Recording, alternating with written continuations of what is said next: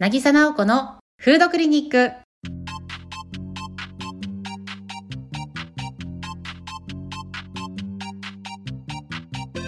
この番組では心も体もちょっと元気になるお話やレシピを食育料理家渚直子が皆さんにお伝えする番組です。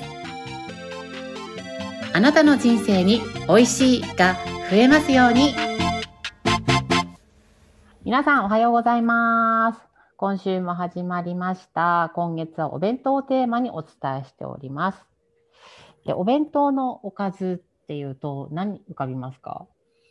私、えーと、赤いタコさんのウインナーカニさんのウインナーと、うん、甘いあの卵焼きっていうのが定番でした。あ卵焼き甘い派なんですね。甘い派でしたね。私ね甘い卵焼き食べれなかったです。ちょっと大人になるまで。ちょっとおやつっぽい感じがご飯じゃない感じ？おかずなのに甘いってなんかどのタイミングに食べたらいいのかなっていう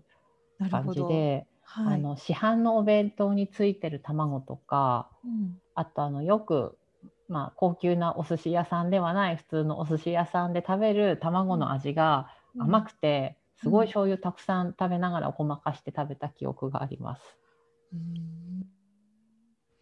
いろいろですね。ね地方によって違いますよね。やっぱりそのお出汁入れたふっくらしたのだったりとか、はい、あとうちの母親がよく作ってるのは本当にただのお醤油入れただけの割と茶色い卵だったりするんですけれども、うん、ご飯にのせるとすごく美味しかったりしてん。なんかこう卵料理ってバリエーションがすごくあって面白いですよね。そうですね。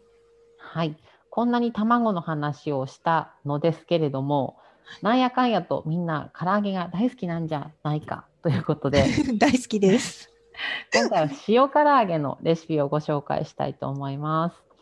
で唐揚げっていうとまあ醤油ベースのものがすごい多いと思うんですけれども私最近はあの白だしって結構今めんつゆぐらい皆さん使われてる方が増えてきてるんじゃないかと思うんですけれどもその白だしを下味に使うことが最近はちょっと多いというか我が家の好みだったりしますね。で、まあ、白だしであっさりだけどすごくうまみたっぷりな唐揚げになっていきますし、あとは冷めても美味しいので、早速紹介していきたいと思います。今回は白だしを使って冷たい油から揚げるしっとりジューシーな唐揚げのレシピです。材料です。鶏もも肉が 300g、片栗粉が適量、揚げ油が適量、漬けだれの材料です。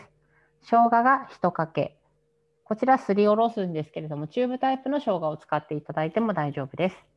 白だしが大さじ2、ごま油が小さじ1、胡椒はお好みで使ってください。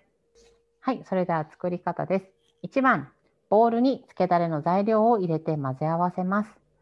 2番、1番にカットしたもも肉を入れて30分ぐらい漬けておきます。3番、2番の汁気を切って片栗粉をまぶします。4番、フライパンに油を2センチぐらいの深さに注いだら肉を並べて火にかけます。5番、油が泡立ってきたら火を弱めてこんがりと色がつくまでじっくり揚げます。でポイントなんですけれども、唐揚げってこう今まで熱い油に入れて揚げるのが常識だったんですけれども、ここ数年前から結構その冷たい油から入れた方がじっくり火が通ってジューシーに揚がるよっていうのがブームというか、まあ、なんだろう主流が2大主流があったとしたら冷たい油から揚げる派と熱い油から揚げて、まあ、1回揚げてちょっと置いといて中までじっくり火を通して2度揚げ派と結構分かれるんですけれども、まあ、その簡単な感じで美味しい感じだと私は冷たい油からやった方が失敗もないし美味しいんじゃないかなっていうので私は結構最近冷たい油から入れることが多いですね。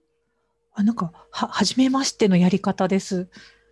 なんかね私結構野菜も一緒に唐揚げと揚げることが多いんですけども、はい、じゃがいもとか長芋とかごぼうとかも、うん、その油が冷たいうちからちょっと半分オイル煮というかコンフィっぽい感じになるんですが、うん、まあ、入れて冷たい油からやっていくとじっくり火が通るので、まあ、低温調理しながら高温で外側揚げるみたいなイメージですごくジューシーに仕上がるのでぜひ揚げ物は冷たい油から揚げてみてみたらどうでしょうか？これなら怖くなくできそうでちょっといいかなって思いましたはいぜひ冷たい油から揚げ物やってみてくださいはい今回のレシピも渚直子のノートや SNS などで発信しています。ぜひ検索して作ってみてください。また、作ったレシピにハッシュタグ、何さラジオ、何さレシピとつけて発信していただくと、私たちを見つけてシェアしたりとか、あの共有したりしやすいので、ぜひハッシュタグつけて発信してみてください。さて、来週なんですが、来週は実は食育の日という日ですね。まあ、ラジオにすごくぴったりな日でもあるんですけれども、そんな時に野菜をたくさん食べられるレシピをご紹介していきたいと思いますので、来週も楽しみにしていてください。